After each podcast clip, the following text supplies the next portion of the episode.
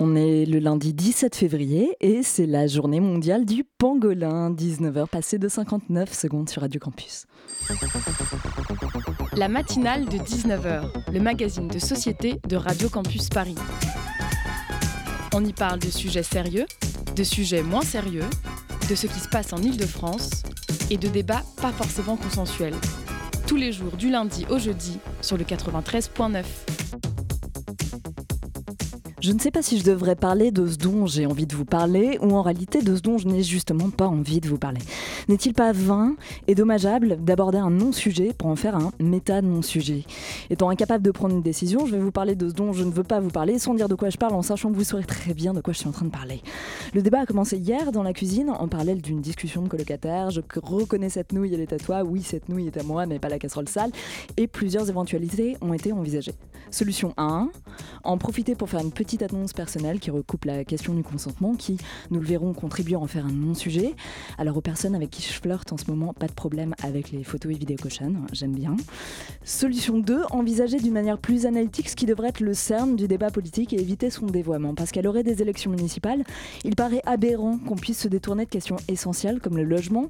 Le loyer moyen à Paris est par exemple de 32 euros du mètre carré, ce qui contraint une personne seule à gagner 1920 euros par mois pour pouvoir prétendre à un 20 mètres carrés, alors que 54% de la population française touche un revenu inférieur. Les transports, des écarts sociaux, de la scolarisation, de l'accueil des migrants, des services publics, et j'en passe pour se focaliser sur des questions personnelles de candidats. Et ce n'est pas que le personnel n'a pas à entrer dans, le, dans le public. Mais s'il y entre, il est bien souvent question de morale, et parce que la moralité est un sujet mouvant dans la population, il faut soit mettre en exergue un hiatus majeur entre l'acte et les valeurs défendues, soit s'en référer au consensus commun, la loi. Un détournement de fonds, un abus de biens sociaux est condamné par la loi. Un harcèlement sexuel est condamné par la loi. Une masturbation dans un castorama constitue un attentat à la pudeur et est condamné par la loi. Ils entrent de fait dans le débat public. L'adultère a été dépénalisé le 11 juillet 1975. La question du consentement est écartée, à moins que vous souhaitiez repénaliser l'adultère. Il n'y a pas de débat public. Troisième solution, vous inviter à suivre un vrai débat de fond sur de vraies questions municipales. C'est tous les jeudis dans la matinale de 19h sur Radio Campus.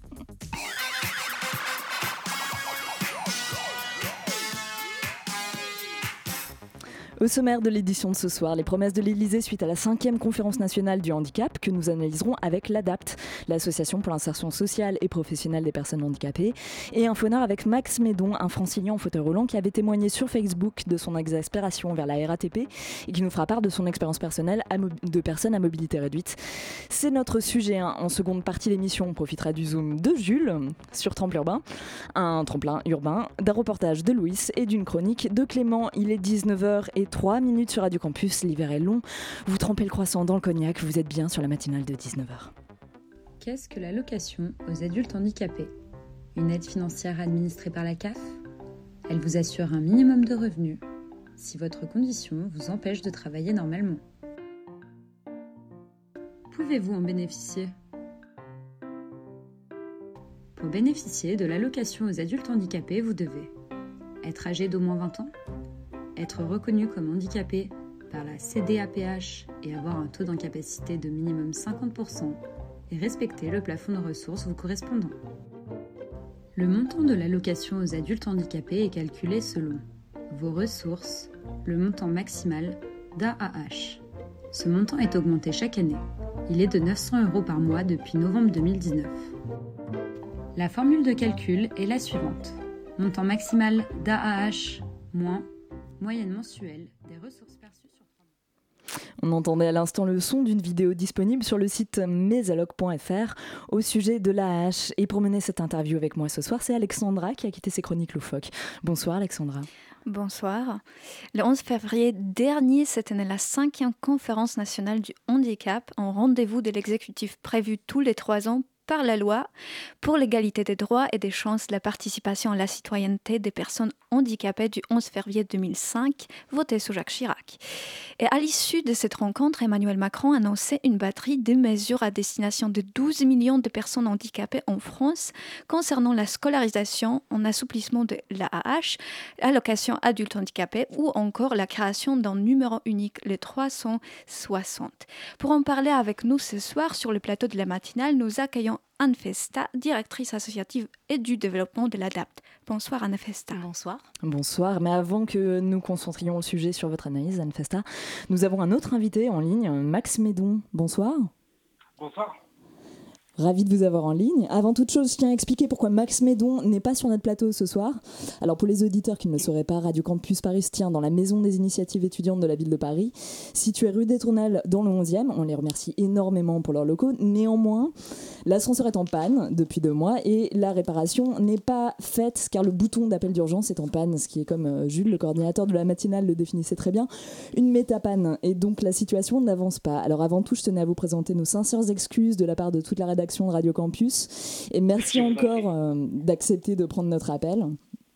Écoutez, je vous en prie, j'en ai un peu l'habitude des ascenseurs qui ne pas, malheureusement. Eh ben, euh, donc je trouve que ça illustre euh, pas mal nos propos de ce soir. Ouais, ben, écoutez, j'allais partir justement sur ça. J'imagine que c'est le genre de situation que vous êtes très, auquel vous êtes très régulièrement confronté au final.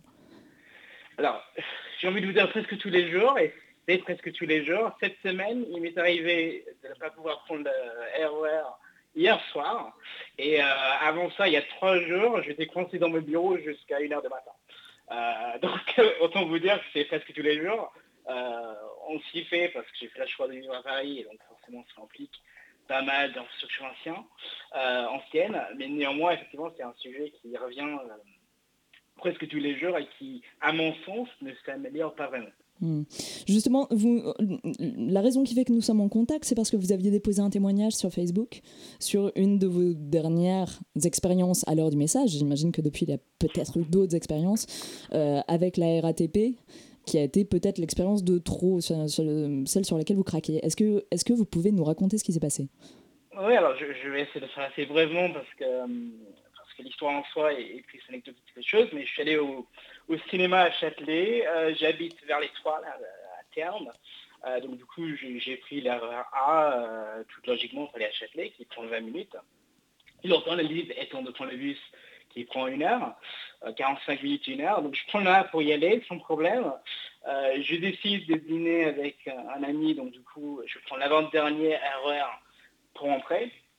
Sauf que là, j'arrive à l'étoile et l'ascenseur est en panne. J'appelle euh, le point de contact pour prévenir que je suis embêté, mais je suis un peu, un peu coincé qu'est-ce que je fais? Et l'agent me dit, bah, écoutez, euh, euh, là je ne rien pour vous parce que vous auriez dû vous renseigner et vous n'êtes pas renseigné parce que personne ne m'a appelé. Donc là, j'ai pas de solution. donc si vous voulez, ici minuit, je suis enterré par des, SDS en, état divers et variés. Je me sens pas très serein. Il n'y avait personne et lui je dis ok, finalement, j'ai regardé sur le site, ça avait l'air de fonctionner. Le site n'est jamais, euh, jamais à jour. Et donc, euh, on passe 15 minutes à lui qui me dit que c'est pas de problème et il n'y a pas de solution. Et finalement, il y avait deux agents de nettoyage euh, qui ont eu la gentillesse de m'apporter par, les escaliers, les les escalateurs. mais lui, il était très très peu enclin à faire quelque chose. Et quand finalement il est descendu de son cabine, il m'a dit euh, bah, jamais vous avez le droit de faire ça. Euh, vous n'avez pas le droit de prendre l'erreur toute seule. De toute façon, il faut toujours être accompagné parce que sinon, ce genre de choses vous arrivent. Hmm. Moi, j'ai 28 ans. Euh, j'ai ma propre entreprise. Ça fait pas mal de temps que je vis toute seule comme un adulte. Et déjà, j'aime pas qu'on me dise que j'ai pas le droit de faire quelque chose. Et deuxièmement, je trouve que c'est assez révélateur d'une mentalité d'assister qui revient en permanence c'est une situation au final qui est extrêmement infantilisante pour vous. Ça l'est, euh, ça l'est à ce que tu l'écoutes. Anne Festa, ça vous évoque quelque chose, ce genre de situation? Euh, oui, d'abord, euh, je ne vais pas rester sans voix parce que je suis à la radio, ça serait, euh, ça serait embêtant. Bonsoir. mais, mais clairement, je, je, crois que ce qui nous est relaté là, c'est malheureusement la vraie vie. C'est-à-dire comment on peut, à un moment donné, à la fois être face à des situations où des personnes qui devraient être en charge d'un accompagnement correct, j'ai envie de dire minimal et égalitaire, vont, comme vous venez de le dire, infantiliser des personnes juste pour euh, se dédouaner de ce qu'elles devraient faire. C'est juste euh, inadmissible. Peu importe qu'on ait 28 euh, ans et qu'on soit entrepreneur, qui, qui qu'on soit. On ne peut pas à un moment donné euh, se faire euh, renvoyer ainsi en se disant bah, écoutez, vous n'avez pas à être là et en plus, excusez-moi, mais vous êtes en fauteuil roulant et donc vous devez être accompagné. C'est juste mm. inadmissible, clairement inadmissible. Ce qui prouve toute la sensibilisation et ce qui prouve encore tout le regard que la société peut porter, non pas sur les capacités des personnes à la condition que la société s'adapte, des capacités mm. seront identiques, mais bien et toujours malheureusement sur leur incapacité en leur envoyant euh, quasiment que c'est de leur responsabilité. C'est mm-hmm. inadmissible. Max, mais donc comment, comment est-ce qu'on gère justement cette image de soi quand une société entière par ce genre de une société entière mes, mes termes sont larges mais dans, par ce genre de situ, quand ce genre de situation vous renvoie toujours une, une, une situation de dépendance? Alors je pense qu'il faut je parle que pour ma personne, mais je pense qu'il faut avoir une, vraie estime de soi parce qu'effectivement, on vous envoie toujours euh, cette image d'incapacité, cette presque condition médicale qui ne l'est pas finalement. Euh, et en fait, il faut être bien entouré par des bons amis qui comprennent que l'handicap n'est qu'un fait euh, comme tout autre, comme la couleur de vos cheveux ou, n'importe quel autre aspect physique ou pas physique d'ailleurs d'une personnalité. mais la société, je trouve, surtout la société française, moi je suis anglais à l'origine, est très très dans une espèce de, médicalisation de l'handicap euh, qui fait que finalement on met tout le monde dans les institutions et euh, c'est des associations euh, telles que celle que Madame est la présidente qui finalement doivent prendre relais et qui doivent militer pour des droits assez fondamentaux pour des personnes handicapées. Et ce n'est pas l'État qui s'en charge. Parce que finalement, l'État se charge des aspects des citoyennetés et quelque part, il y a un manque de citoyenneté quand on, entrave les personnes à circuler toutes seules, par exemple. Oui, moi, ce que je voudrais dire, ce qui a été euh, très interpellant dans ce que vous venez de, de décrire, monsieur, c'est que, en fait, chez nous, alors je ne sais pas si c'est la société et ou nos tutelles et ou nos administrations, c'est qu'on regarde toujours le handicap comme une incapacité alors que ce sont euh, évidemment des capacités et des compétences, peut-être euh, différentes, peut-être pour certains qui peuvent nécessiter un accompagnement, mais le jour où je pense que cette sémantique, ce vocabulaire s'enlèvera de nos dossiers administratifs, de nos reconnaissances MDPH d'incapacité au travail, mais plutôt de capacité, de compétences, alors peut-être que ce qui a l'air un peu anecdotique comme ça autour d'une sémantique pourrait aussi euh, commencer à inoculer, j'ai envie de dire, une autre posture, de regarder le handicap comme une différence, mais juste une simple différence avec plein d'alternatives, plein de compétences et plein de capacités. Sans échelle de valeur. Oui. Hmm. Je pense que c'est en fait c'est assez, assez, simple. Donc, si vous considérez que les personnes handicapées n'ont pas de valeur économique, en fait vous vous en foutez du fait qu'ils ne peuvent pas circuler parce que finalement ils n'ont pas grand chose à faire. Hmm.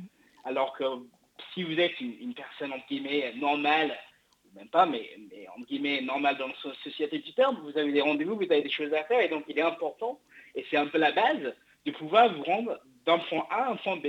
Sauf que si vous avez une mentalité qui dit que de toute façon les personnes handicapées, entre guillemets, ils ont la chance d'être là de toute façon, et euh, ils n'ont pas grand-chose à faire, bah, finalement c'est pas très grave si les transports ne sont pas adaptés. Et je pense qu'effectivement c'est une question de, de de mentalité sociétale qui a besoin d'évoluer, mais pour que ça évolue, il faut bien que les personnes handicapées, justement, soient visibles dans la société. Et pour être visible dans la société, il faut bien que la société soit un minimum accessible. Donc c'est un peu le problème de, de l'œuf et de la poule, quelque part et, au-delà d'être visible, j'ai envie de dire, puisse aussi euh, prendre la parole et que des associations telles que l'ADAPT et d'autres associations puissent leur permettre d'avoir ces échanges d'expression pour porter euh, ces revendications qui sont euh, tout à fait normales pour être vers ce qu'on appelle une égalité républicaine. Mm. Une question du côté d'Alexandra. On parle beaucoup euh, de la chaîne d'accessibilité. Euh, c'est problématique pour les personnes en situation euh, de handicap pour aller se déplacer, se rendre dans le boulot, etc. Mais vous dites que c'est pas seulement cette accessibilité en termes de moyens, mais aussi une prise de conscience, un changement dans la société. C'est ça qui est en fait l'essentiel. Max Médon. Alors, oui et non, je pense que tout découle de l'accessibilité parce qu'en fait, le problème, et c'est assez intéressant, même si vous partez par exemple en Allemagne, vous voyez beaucoup plus des personnes handicapées dans la rue. Euh, du fait qu'ils ont des infrastructures qui, sont, qui sont meilleurs et donc vous avez un poids sociétal d'incapacité qui est beaucoup moins fort. Je pense que l'accessibilité est un peu la condition clé, c'est-à-dire que pour que les gens soient mieux euh, compris, il faut bien qu'ils puissent circuler, ils puissent interagir avec d'autres citoyens. Euh, à partir du moment où ils sont isolés, euh, mis dans les cases, mis dans des institutions, dans une perspective finalement assez rationnelle de la prise en charge, parce que c'est plus facile de prendre en charge 30 personnes dans une institution que dans la, dans la vie courante, jusqu'à ce que ça évolue, c'est compliqué de faire évoluer les regards. On peut le faire à point individuel, mais moi j'ai un peu l'impression que chaque fois que je rencontre quelqu'un, je suis obligé de refaire ce même travail de mm. pédagogie pour expliquer que je suis quelqu'un, euh, sur tous les points de vue, d'un point de vue économique, d'un point de vue affectif, que je suis quelqu'un qui a une vraie valeur. Et j'ai l'impression que... Est-ce que, est que vous avez l'impression qu'on parle pour vous? Non, parce que je suis souvent gueule, mais, euh, mais ça peut très bien arriver. Euh, ça peut très bien arriver. Ça m'arrive si je suis avec, avec des amis qu'au lieu de me rendre la monnaie, ils rendent un, ami et des choses comme ça. Je suis quelqu'un qui, s'exprime euh, de manière assez facile, mais ce qui est certain, c'est que si vous êtes timide dans le fauteuil, vous êtes sous ça c'est clair. Je parlais même à un niveau euh, sociétal, un, point de vue de société. Est-ce que vous avez l'impression que la parole des handicapés est prise ou phagocytée par les personnes dites valides? Oui et non. je pense que quelque part, qu'il soit valide ou pas, tant que c'est la bonne parole, c'est pas grave. Mais, mais ce, qui est, euh, ce qui est compliqué, c'est qu'en fait, il y a une, une parole qui est très, euh, qui est très bienveillante et qui est pas très réaliste, je trouve. Euh, c'est-à-dire que vous aurez des personnes comme Madame Cluzel, qui est supérieure, quelqu'un d'assez honorable de ce que j'ai pu comprendre, mais qui, qui n'est pas handicapé, et donc, même si j'ai pu comprendre qu'il y a un enfant qui est handicapé, qui, quelque part, ces problèmes sont des problèmes d'administration. Ils ne sont, pas des problèmes de, la vraie vie. Euh, parce que l'handicap, ça se résout dans des problèmes très très pratiques. Max Médon, je vois Anne Festa réagir. Il nous reste quelques secondes pour euh, clôturer cet mm. appel. Excusez-moi. Je, voulais juste un peu rebondir sur ce que vous dites. Et euh, j'entends. Je, dirais peut-être que une, un enjeu majeur de, de cette société, ça va être de passer du pour de faire pour les personnes en situation de handicap à faire avec elles. Et euh, mm. ça, ce changement de posture, euh, je, n'ai là euh, aucun intérêt et l'ADAPT est une association apolitique. Je, je trouve quand même que, y compris sur les personnes du gouvernement, de la délégation interministérielle, on est aujourd'hui en train de pousser vers cette posture. Et là où vous, je, rejoindrai ce que vous dites, ça, ça, ça peut étonner et ça peut peut-être euh, bousculer les choses. Mais en tout cas, je crois sincèrement, et je veux le croire, que ce changement de posture est plutôt aujourd'hui euh, clairement enclenché sur euh, passer, je répète, de faire pour les personnes en situation de handicap avec elles en fonction de ce qu'elles souhaitent elles. Hmm. Changer donc de posture pour arrêter de travailler pour, mais avec les personnes handicapées. Euh, Max Médon, merci pour votre témoignage. On va être obligé d'arrêter cet appel ici pour passer à la seconde partie de l'émission. merci de, de vous être prêté à ce jeu-là et on se retrouve après une petite page musicale.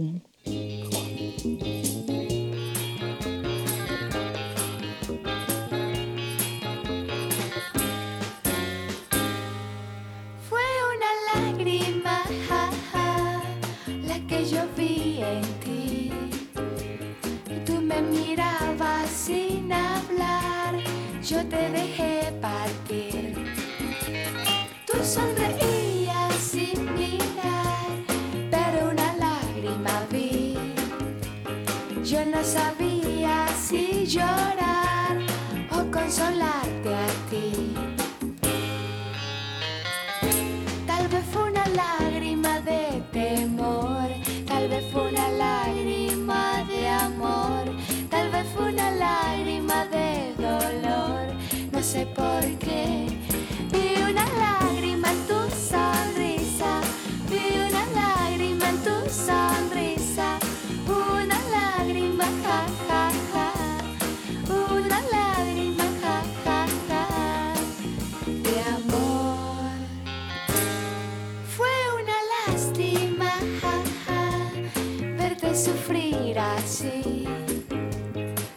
un amigo y nada más quise encontrar en ti. Ya que te alejas sin hablar, quiero que seas feliz. Mas si regresas otra vez, me encontrarás.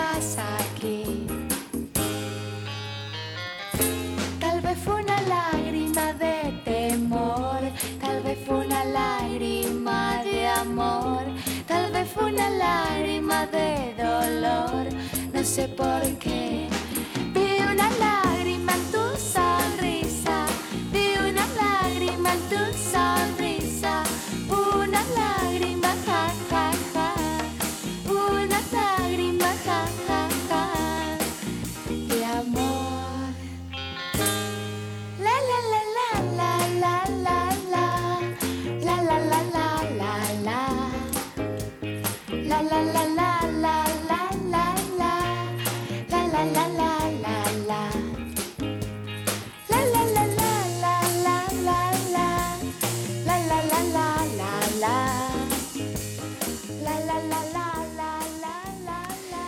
C'était Elia Elisabeth euh, Fue una lagrima. Elia Elisabeth, qui, selon Wikipédia, mon partenaire number one de des annonces des musiques sélectionnées par Jules, ont été sortis des oubliettes de l'histoire de la musique colombienne en 2014 par Vampi Soul, 19h, passé de 21 minutes sur Radio Campus. La matinale de 19h sur Radio Campus Paris.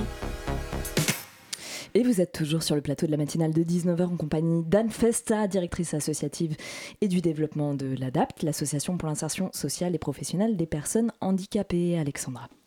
Comme on a dit tout à l'heure, le 11 février 2020, 15 ans après l'adoption de la loi dite handicap, Emmanuel Macron a présidé une conférence nationale du handicap à l'Élysée. Dans son discours, il a présenté une série d'annonces concentrées sur l'éducation et l'accès aux aides. Plus aucun enfant en situation de handicap déscolarisé à la rentrée 2020, recrutement de 11 000 AOSH, mise en place d'un numéro d'information national, traitement de la demande d'allocation aux adultes handicapés dans les trois mois. Mais concernant l'emploi, l'insertion, le discours a été un peu moins ambitieux. Le gouvernement entend mettre l'accent sur le développement de l'apprentissage. Quelle est votre réaction, Anne Festa, vis-à-vis de ces propositions?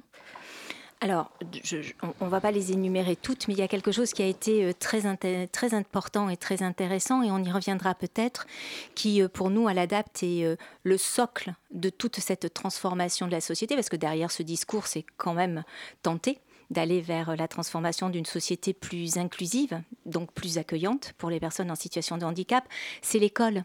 L'école inclusive, on pense sincèrement que c'est à cet endroit-là, précisément, que la société peut, peut bouger. Nos tout petits, euh, qui pourraient avoir euh, à la fois, euh, j'ai envie de dire, l'habitude d'accueillir des petits comme eux en situation de handicap, auront beaucoup à apprendre d'eux et du coup, ces petits qui deviendront plus grands et peut-être plus tard euh, ben, des managers, des employeurs, des collègues, des copains, des amoureux, des amis, auront un autre regard sur le handicap puisque depuis leur plus jeune âge, cette différence aura été juste un enrichissement.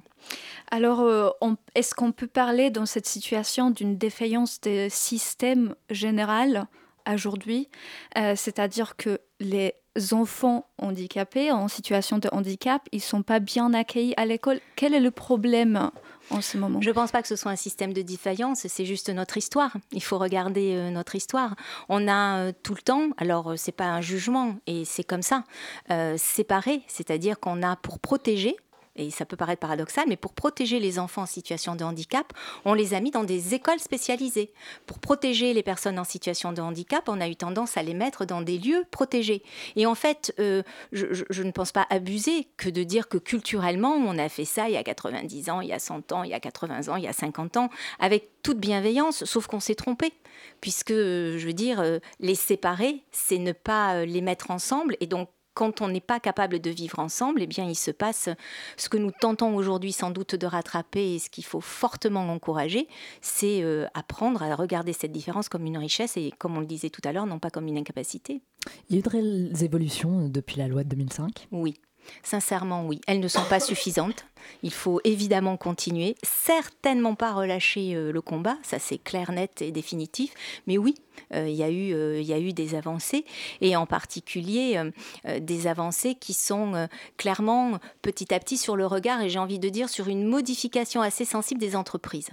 C'est-à-dire que je prendrai pour exemple qu'il il y avait cette obligation de déclaration du nombre de travailleurs handicapés qui était sanctionnée par la loi. Mmh. Aujourd'hui, on sent que les entreprises, elles vont le faire non pas parce qu'il y a une sanction, mais parce qu'elles y trouvent aussi un intérêt, parce qu'elles ont commencé à comprendre que pouvoir accueillir une personne en situation de handicap, c'était aussi euh, ben, réapprendre à travailler différemment, avoir peut-être euh, une demande de rendement ou de posture au sein de l'entreprise euh, différente, mieux adaptée.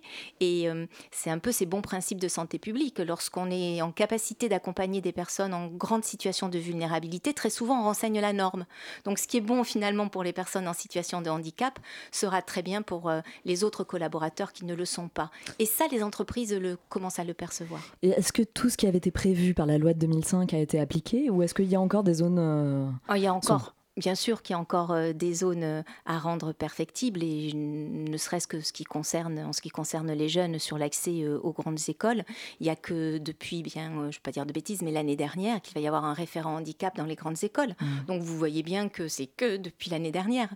Mais en même temps, il, il y a d'autres avancées sur des choses qui étaient peut-être un petit peu moins regardé. Et moi, je pense à quelque chose d'assez révélateur autour de l'apprentissage des, jeunes. En France, vous avez euh, aujourd'hui plus d'un million trois de jeunes qui ne sont pas à l'école, qui ne sont pas en formation et qui ne sont pas au travail. Et euh, jusqu'à présent, imaginez lorsque dans ce 1,3 million de personnes, on retrouve des jeunes en situation de handicap. C'est double, triple peine pour eux. Aujourd'hui, on a des expérimentations extrêmement intéressantes qui vont permettre que ce handicap ne sont, pardon, pas que, le handicap, mais que cet apprentissage ne soit pas, comment dire, le truc qu'on fait parce qu'on peut rien faire d'autre, mais euh, pourquoi pas une voie d'excellence avec de très beaux métiers et des jeunes qui s'y épanouissent. Encore faut-il pouvoir les accompagner. Alexandra euh, vous, vous, dites que hum, il y a peut-être euh, déjà les expériments qui sont faits, mais en gros, il y a peut-être des secteurs du monde du travail euh, qui peuvent être intéressants pour les personnes dans, les, situations du handicap, plus intéressants que d'autres.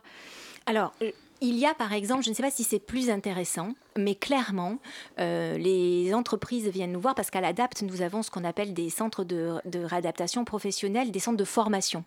Et dans ces centres de formation, comme le nom l'indique, il y a des formations.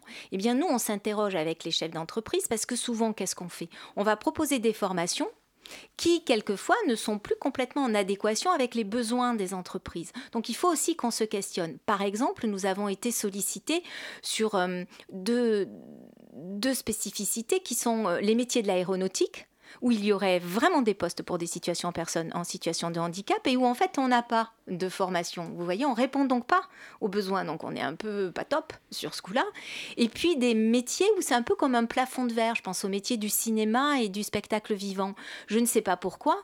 On est par exemple en lien avec euh, un centre de formation d'apprentis et euh, pour euh, jeunes adultes porte de Bagnolet. C'est juste magnifique comme endroit, complètement adapté pour des personnes à mobilité réduite et ou en situation de haut handicap, et ils n'ont pas de hmm. jeunes en situation de handicap. Donc vous voyez bien que je ne sais pas si répondre à votre question, c'est de dire, ben, il y a peut-être des métiers plus intéressants. En tout cas, il y a des besoins.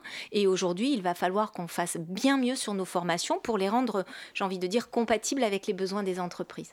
Un des points abordés par Emmanuel Macron était aussi la simplification de l'accès à la hache, euh, l'allocation euh, pour les adultes handicapés, et notamment éventuellement l'idée que pour euh, les handicaps, euh, permanent. Euh, on n'est pas besoin de renouveler tous les trois ans. Ça demande âge. Comment vous dire Ça nous semble d'une telle évidence. Enfin, même pas nous. C'est pour les personnes en situation de handicap et à mobilité réduite. Vous imaginez ce que ça voulait dire Moi, je trouve que c'était violent.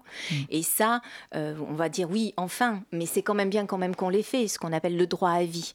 Mais il faut savoir une chose très impressionnante, c'est que vous avez des régions où euh, eh bien, c'est utilisé euh, que pour 2% des demandes, c'est-à-dire que eh bien, euh, il n'y a que 2% des demandes si qui vont être traitées, alors que pour d'autres régions, eh bien, ça va de soi. Vous voyez, donc même cette information au niveau de notre administration, c'est pas encore arrivé.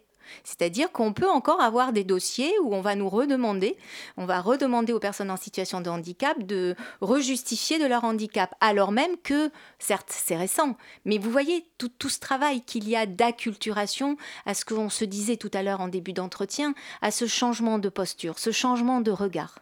Justement, quelle part dans les annonces d'Emmanuel Macron sont de l'ordre des, euh, euh, des, processus qui ont été déjà mis en place et quelle part euh, est plutôt de l'ordre de l'effet d'annonce? J'ai envie de vous dire que moi, je vais pas pouvoir vous répondre à une question aussi politique des effets d'annonce. Nous, euh, à l'ADAPT, euh, on n'en voit pas parce qu'on y croit. C'est-à-dire mmh. qu'on se dit que si un président de la République, euh, accompagné de ministres et du Comité national de coordination sur le handicap, nous dit on va faire ça, nous, on va se mettre en ordre de marche, un, pour leur rappeler ce qu'ils ont promis, et deux, pour tenter, avec les personnes en situation de handicap, d'y aller, dès l'instant où ça nous sent bénéfique, effectivement. Alors, est-ce qu'on peut dire en quelque sorte que vous travaillez en coordination avec euh, le monde politique ou vous êtes un peu euh, détaché quand même, vous basez sur ce qui est dit et après vous demandez euh, alors, je ne sais pas si le mot coordination est juste, mais clairement, nous travaillons avec les mhm. tutelles et avec les représentants, dans le sens où dans ce, euh, euh, dans ce comité national de coordination des personnes en situation de handicap, ça vous a pas échappé qu'il y avait quand même des choses très au-delà du symbolique et très fortes qui ont été mises en place, puisque le président est aujourd'hui Jérémy Borrois, que lui-même est une personne en situation de handicap. Pour nous, c'est un signe très fort. Et dans les commissions, dans les groupes de travail, alors certains pourraient dire que c'est alibi, mais nous y sommes et nous travaillons et les associations euh, amies euh, de l'ADAPT font aussi entendre leur voix. C'est-à-dire que là où ça se discute, là où on peut élaborer euh, des plans, là où l'on peut faire bouger les choses, là où on peut mettre le doigt où ça fait mal, eh bien nous y sommes. Donc j'ai envie de vous dire, c'est pas parce qu'on y est qu'on va réussir, mais en tout cas au moins nous y sommes. Une dernière question, je pense, parce que le temps passe vite. Emmanuel Macron s'est quand même retrouvé un confronté un conflit de taille pendant les concertations sur le REA, euh, le revenu universel d'activité, puisqu'il y a quatre associations, dont l'association pour adultes et jeunes handicapés, qui ont quitté le débat, euh, parce que l'AH devait être fondu dans le REA. Qu'est-ce que. Euh, alors, Emmanuel Macron a depuis un peu rétro-pédalé sur cette, euh, sur, cette proposition. Qu'est-ce qui était à craindre dans cette fusion? Je crois que hum, ce qui a fait peur euh, aux associations, même si je, dois le dire ici très, très clairement et tout en transparence, nous, nous étions nous, dans une extrême vigilance, mais on avait quand même décidé de ne pas abandonner mhm. la table des négociations parce que la position de l'ADAP, c'est se dire que pour négocier, il vaut mieux y être. Voilà.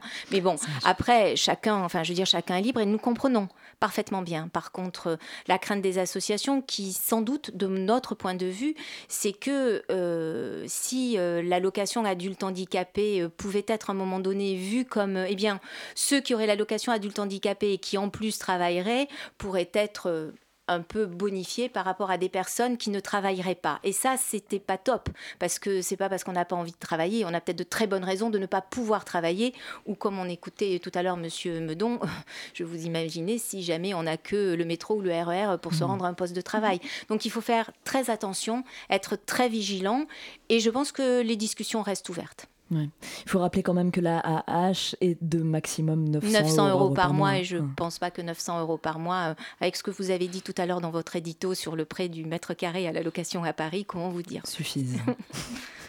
Anne Festa, merci de votre présence sur ce plateau ce soir. On se retrouve après une petite page musicale pour la suite de la programmation.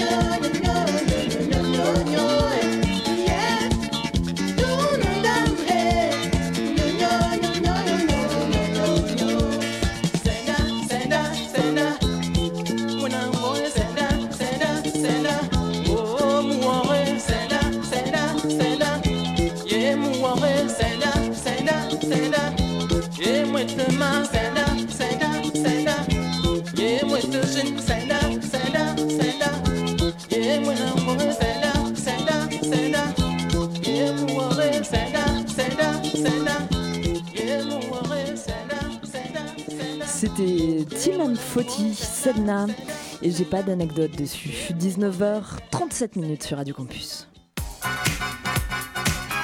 La matinale de 19h. Du lundi au jeudi sur Radio Campus Paris. Les représentations allemandes dans les théâtres parisiens ne sont pas rares, surtout quand le réalisateur est Thomas Estermeyer. Histoire de la violence, qui avait déjà remporté un énorme succès à Tokyo et à New York, fait sale comble en ce moment au théâtre des Abbesses. Dans cette pièce de deux heures, dont il a participé à l'élaboration, Édouard Louis traite de son passé. Louis était sur les talons de la troupe allemande de Schaubühne, Berlin, à Paris. 50 Schritte komm schon, 20, gleich bist. 1, 2, 3, 4, 5, 6, 7. Des cartes numérotées sont mises en place. Une équipe d'enquêteurs en costume blanc sécurise la scène de crime. Que s'est-il passé? Une grande salle s'ouvre, en sentiment d'oppression. Lui, Édouard, a dû partir, loin de ses quatre murs. Pour couvrir ses traces, éliminer tout. Son odeur ne voulait pas s'en aller, se plaint Édouard. Mais Reda est toujours là, partout, sa présence omniprésente. Une belle nuit d'amour s'est transformée en cauchemar. Comment Edouard peut-il oublier l'homme qui l'a maltraité? Du moins, c'est ce que beaucoup de choses suggèrent. Laurence Laufenberg joue le rôle d'Edouard. Il voit un tournant dans l'histoire. À ce moment, la situation change complètement. Reda menace Edouard avec une arme. Il finit par le violer. L'histoire d'amour devient une histoire violente. Cette horrible rencontre, elle ne veut pas être effacée. Il fuit vers sa sœur pour trouver la paix, pour pouvoir tout effacer en un instant, en vain. Édouard est prisonnier de son histoire personnelle, mais lui et sa sœur Clara ont une relation fantôme elle n'est pas la sœur avec laquelle il peut tout partager. Une fois, Edouard se cache derrière une porte. Il écoute bien comment sa sœur raconte l'histoire du viol à son mari. Par contre, Edouard se rend compte que sa sœur change tous les faits en racontant.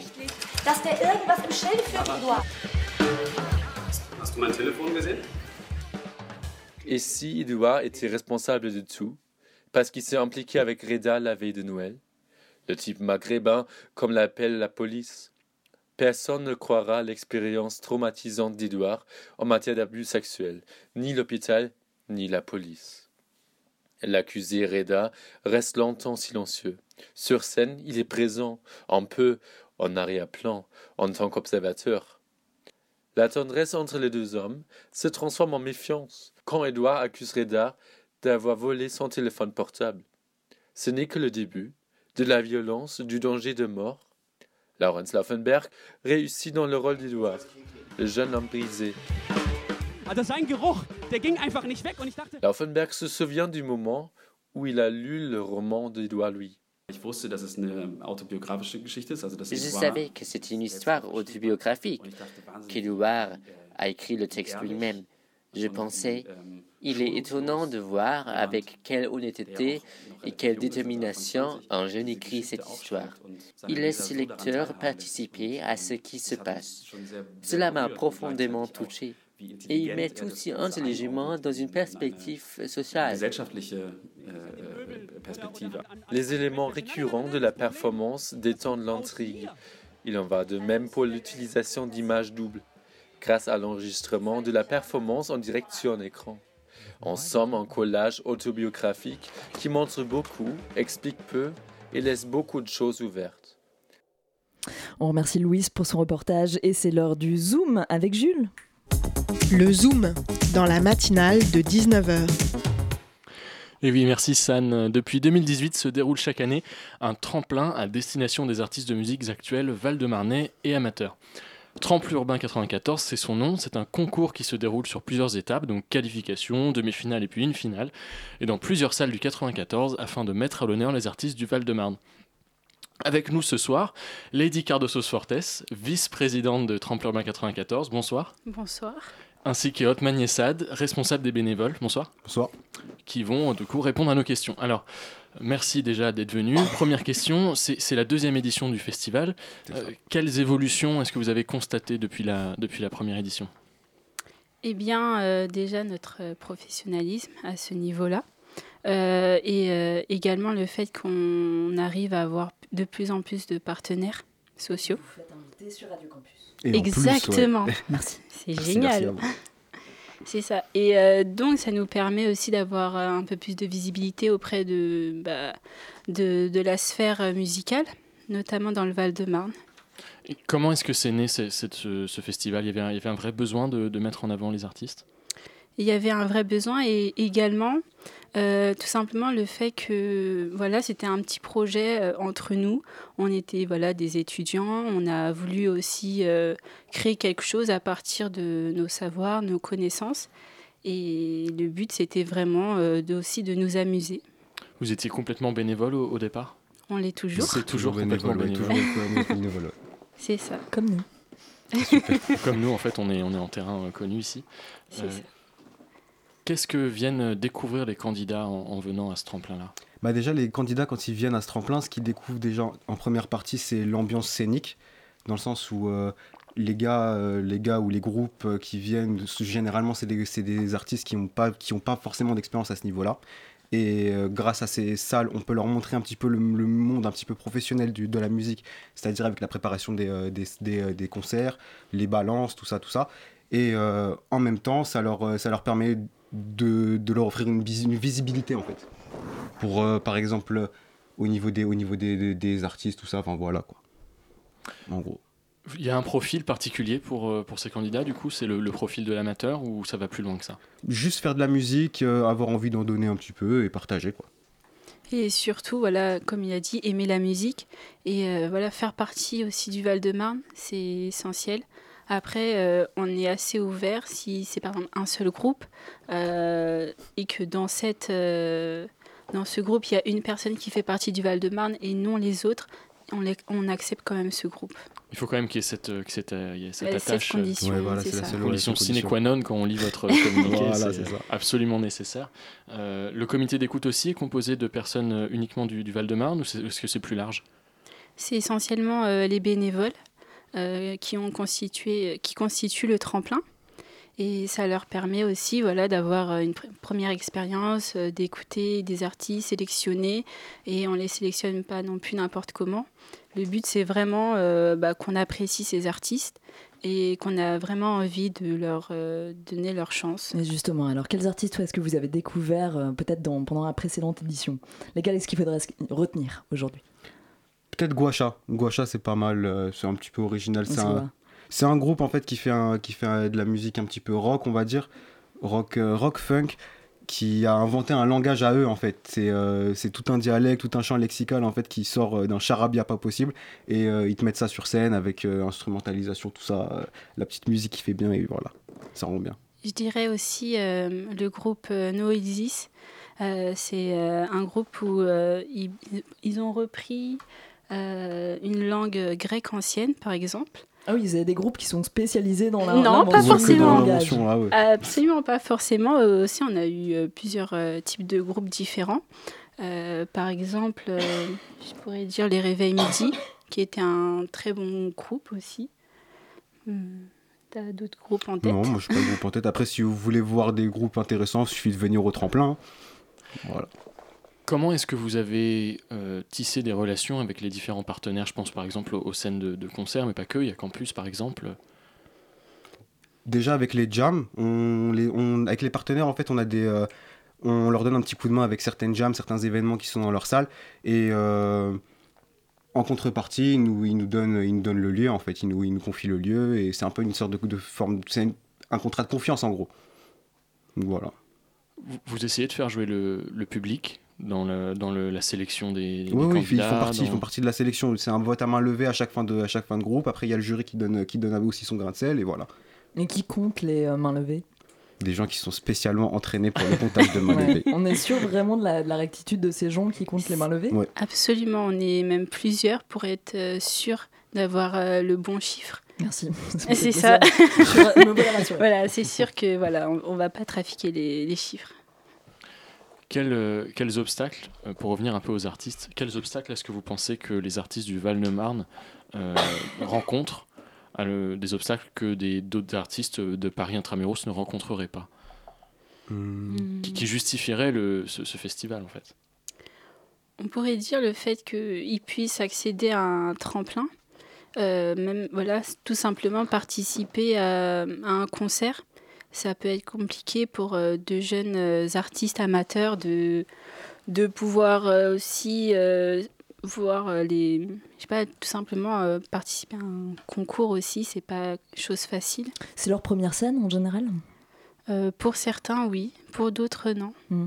Et c'est des groupes qu'on voit tourner par la suite? C'est arrivé avec un, de, un groupe qui, là, maintenant fait une première partie de qui déjà? C'est. tu vois le, duo là, de chanteurs la dernière fois? Le duo de chanteurs de la dernière fois. Attends, de qui est-ce que tu on voulait chercher un jus. euh, bah, je crois que, je, je crois que c'est à peu près tout. Euh, merci beaucoup d'être euh, d'être venu présenter euh, Tremple Urbain 94.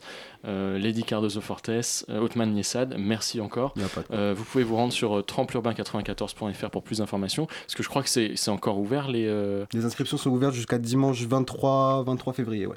C'est ça. Et la prochaine, la prochaine échéance, du coup, le prochain concert? Ce sera le 23 mars à la MJC de Fresnes. Eh ben, on vous y retrouvera. Merci beaucoup. Avec plaisir. Merci. De 19h sur Radio Campus Paris. Aujourd'hui, Clément, tu vas nous parler de la principale information du week-end. Eh oui, je vais vous parler d'un événement qui a ébranlé la France ces derniers jours.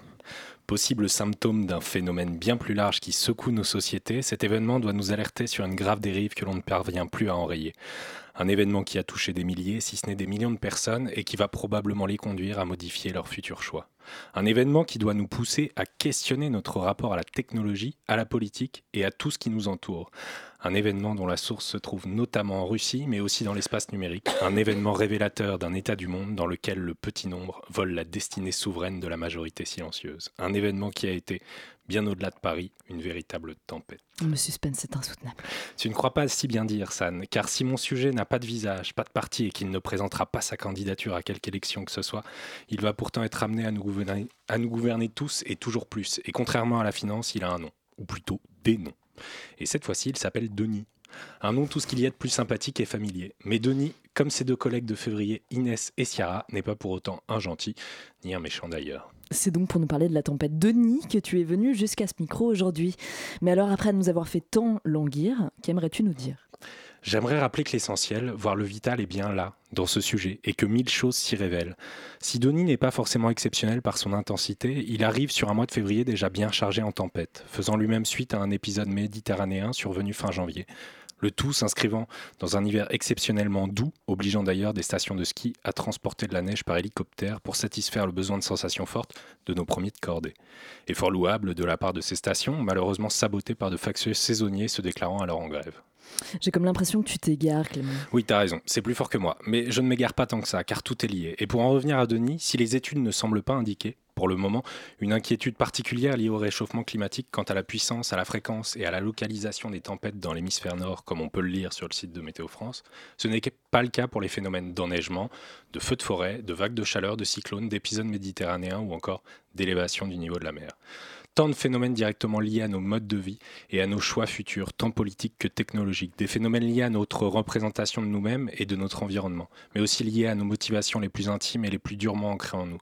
Phénomènes dans lesquels la Russie prend sa part aux côtés des autres nations en prenant la cinquième position du classement mondial des émissions de CO2, CO2 pardon classement dans lequel l'industrie numérique occuperait la sixième place si elle était un pays, industrie dans laquelle on apprend que le visionnage de porno représente à lui seul les émissions de la Roumanie.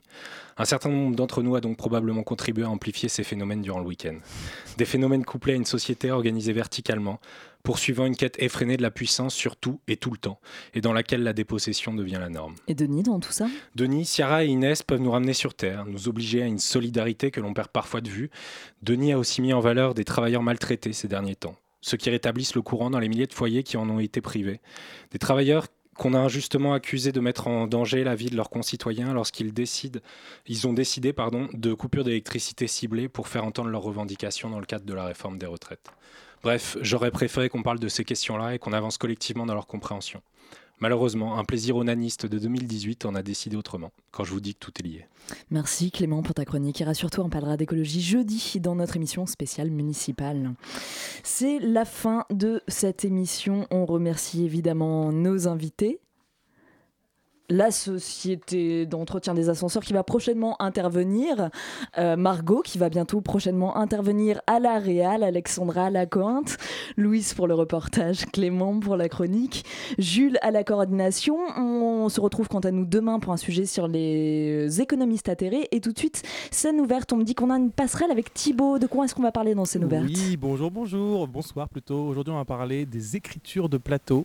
On a plein d'invités, plein de petites surprises pour euh, dépoussiérer, non, éclaircir ce, sujet tiroir. Des écritures de plateau. Ben, merci Thibaut pour ce truc qui me laisse quand même, qui me donne vraiment envie d'écouter ton émission parce que je ne suis pas tout à fait sûre de comprendre. Bonne soirée à tous sur Radio Campus et à demain.